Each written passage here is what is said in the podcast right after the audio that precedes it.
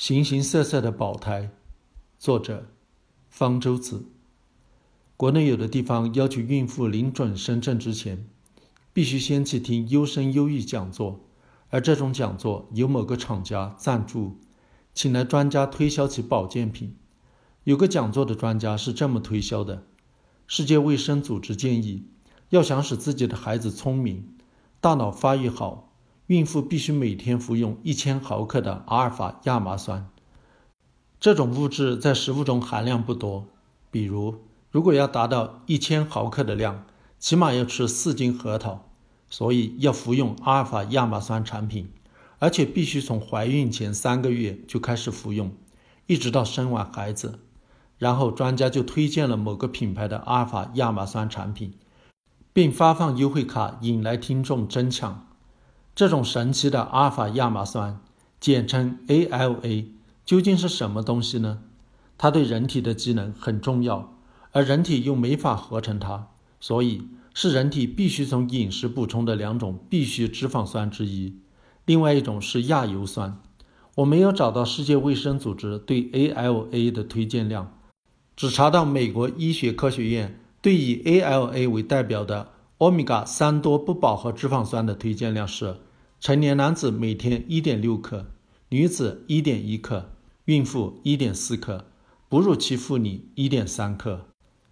ALA 广泛存在于植物油中，例如亚麻油含百分之五十五，菜籽油含百分之十，大豆油含百分之八。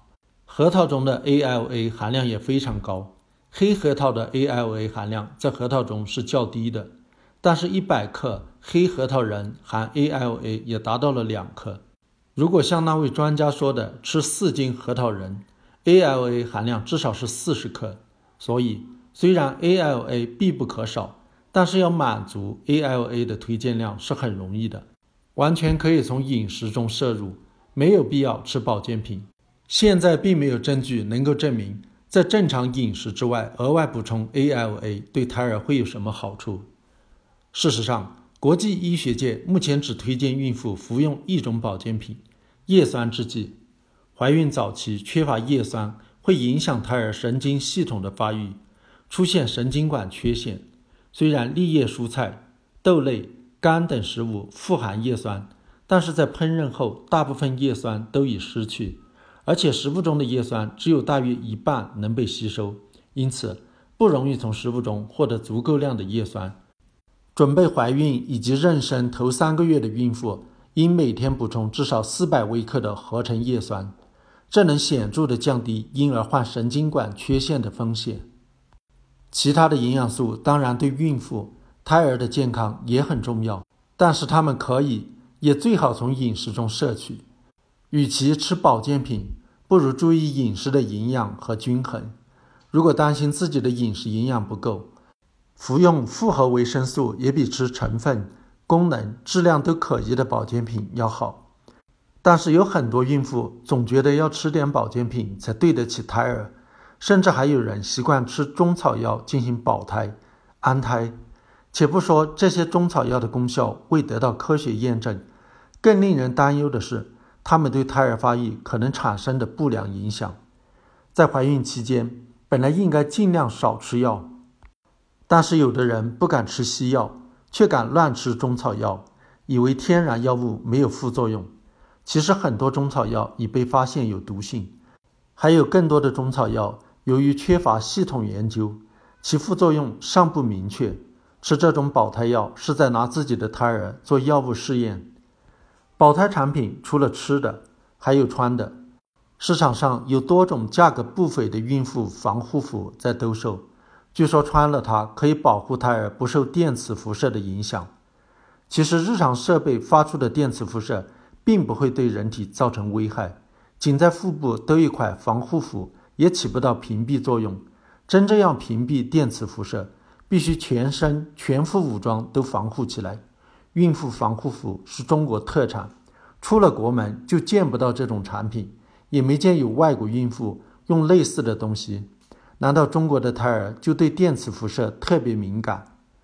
国内医生也喜欢提倡保胎，比如教育孕妇在怀孕的前三个月要注意休息，避免性生活，怀孕后三个月也要避免性生活，以免流产云云。这些建议可能是受中国传统医学的影响，属于想当然，并没有科学依据。美国医生就不做这样的建议。国内医生还喜欢开保胎药。我有一个朋友在怀孕两个月时，阴道出现轻微出血，北京一家三甲医院的妇产科医生未做任何检测即诊断为先兆流产，建议保胎，给开了由匈牙利吉瑞大药厂生产的。价格昂贵的药物多利妈，我获悉后做了一番检索，该药的成分为合成类固醇激素烯丙雌醇，并无严格的临床试验证明其有保胎的作用，反而有案例表明它能导致胎儿畸形，例如使男性胎儿的性器官女性化。欧洲大药厂欧加农生产过相同成分的保胎药，但在1995年将其退出市场。目前，美国、欧洲各国都禁售或者停售该药物。它在本国被视为过时药，却在发展中国家推销。在了解到这些情况后，我的朋友把药扔了。几天后，出血自行停止，后来生下一个健康的婴儿。怀孕早期阴道出血非常常见，大约一半左右不影响妊娠，另一半会导致流产。自然流产的原因非常多，例如。染色体异常、胎盘异常、子宫异常、性激素不平衡、感染、慢性疾病等等，难以确定，难以干预，也没有必要干预。不分青红皂白就开保胎药保胎是荒唐的。即使是孕酮偏低导致的出血，也没有确凿的证据表明使用孕酮或者相似的激素类药物会有效。因此，国际医学界的主流意见是。对所谓先兆流产顺其自然，但是国内却普遍使用所谓保胎药，有成分不明的中药，也有过时的西药，为此浪费金钱倒也罢了。本来会正常发育的胎儿，若被保出了问题，就悔之晚矣。中国传统文化本来就非常看重保胎，对孕妇的禁忌之多，大概称得上是世界第一。这些禁忌荒诞不经，例如。《本草纲目》说，孕妇吃姜会使孩子多指，吃兔肉会使孩子缺唇，吃蟹会使孩子横生等等。现在应该很少有人会相信了。现在流行的保胎看上去很高科技，其实也是受到了传统习惯的影响，再加上商家、医院的利益驱动，特别是受只生一个的计划生育政策的限制，准父母更担心自己唯一的宝宝会出问题。对种种保胎，也就只好宁可信其有，觉得反正也不会有害处。害处当然是有的，除了保胎造成的生活不便和经济损失，更严重的是某些保胎做法会对胎儿健康带来风险，让保胎变成害胎。